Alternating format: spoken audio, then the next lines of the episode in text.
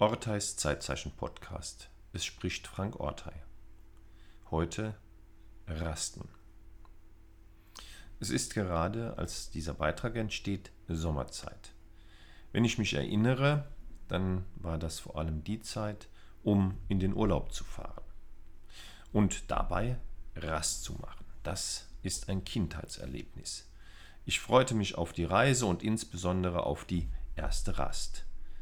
Die fand an der Autobahnraststätte statt oder auf einem Rastplatz äh, ohne Stätte. Die Mama hatte vorgesorgt und das reichlich.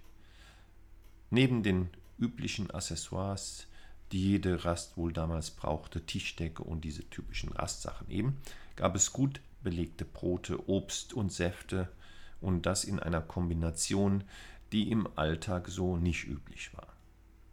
Verbunden mit einer Prise Improvisation und Freiheit als Gegenmodell zu anderen rituell eingenommenen Mahlzeiten des Alltags.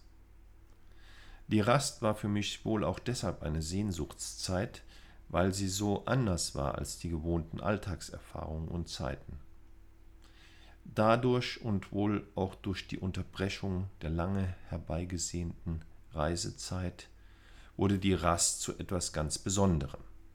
Nach dem langen Packen und dem endlichen Losfahren war die erste Rast die Annäherung an die ersehnte Urlaubszeit. Sie gehört bereits dazu, war quasi die erste wirkliche Urlaubserfahrung. Sie war der Einstieg in eine Zeit, in der die sonst viel beschäftigten Eltern nahezu uneingeschränkt verfügbar, ansprechbar, froh und zufrieden, entspannt und enthetzt erschienen. Die erste Rast signalisierte, ja, wir sind jetzt genau dahin unterwegs. Zu dieser besonderen Zeit mit einer hohen Erfahrungs- und Erlebnisdichte jenseits belastender Alltäglichkeiten. Und jetzt gibt's erstmal eine Rast. Ich kannte natürlich damals oft noch weitgehend ritualisierte Pausen. Aber die Rast war etwas anderes. Irgendwie schöner, insgesamt wohl durchgängig positiv selbst bei Regen. Sie fand auf einer Reise in den Urlaub oder auf einer anderen langen Fahrt statt. Ich mochte das Rasten, wovon es viele Bilder gibt. Die schauen heute irgendwie gleich aus, aber sie erfreuen mich. Kinder und Erwachsene mit Stullen in den Händen, die in die Kamera lächeln. Entspannt und offenbar mit viel Freude zugange beim Rasten. Und mit Vorfreude auf das Kommende. Im Gegensatz zu allgemeiner daherkommenden Pause findet die Rast meistens auf einem Weg statt. Auf einem Wander- oder Radweg oder auf dem Weg in den Urlaub, auf einer Reise oder auf dem Weg von A nach B wofür es oft auch spezielle Orte gibt, Rastplätze, die bitte sauber zu halten sind, versteht sich. Damit die Rast auch den später Rastenden Freude machen kann. Denn die Rast profitiert von schönen Orten. Rastplätze mit Ausblick sind insofern allseits beliebt. Die Rast ist eine Pause beim Unterwegssein.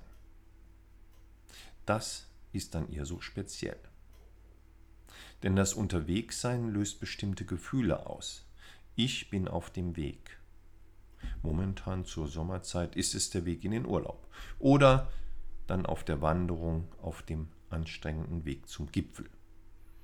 Bei der Rast, die beides braucht und die auch gemacht wird, wenn es sie nicht braucht, weil das Ritual es so vorsieht, wird ausgeruht, aufgetankt, ver- und entsorgt, damit es dann gut weitergehen kann auf dem Weg zum Ziel.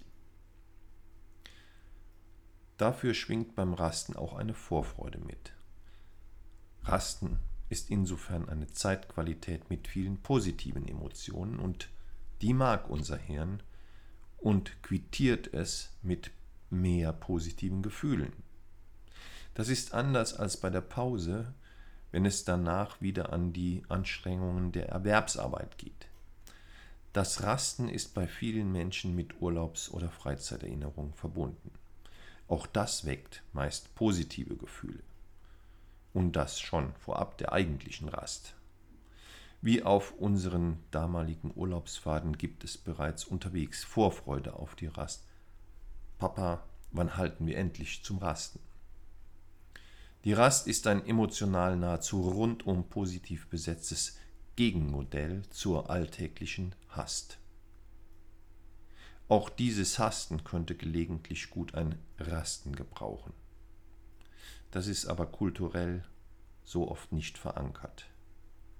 Ersatzweise nehmen viele das Ausrasten, wenn sie mal wieder in Hektik verfallen. Die Rast, wie wir sie von Urlaubsfahrten, Wanderungen und Radtouren kennen, wäre ein schönes Modell zum Umgang mit der heute nahezu allgegenwärtigen Rastlosigkeit. Sie würde sich von der Pause durch mehr Differenzerfahrung unterscheiden. Vielleicht durch einen schönen, einen anderen Ort, bei einem kleinen Spaziergang oder einen ganz persönlichen eigenen Rastplatz. Probieren Sie es doch mal. Hasten mit schönen Rasten. Bei der Rast in der Urlaubszeit können Sie ja mal drüber nachdenken. Und Rastplatz bitte sauber halten. Schöne Zeiten.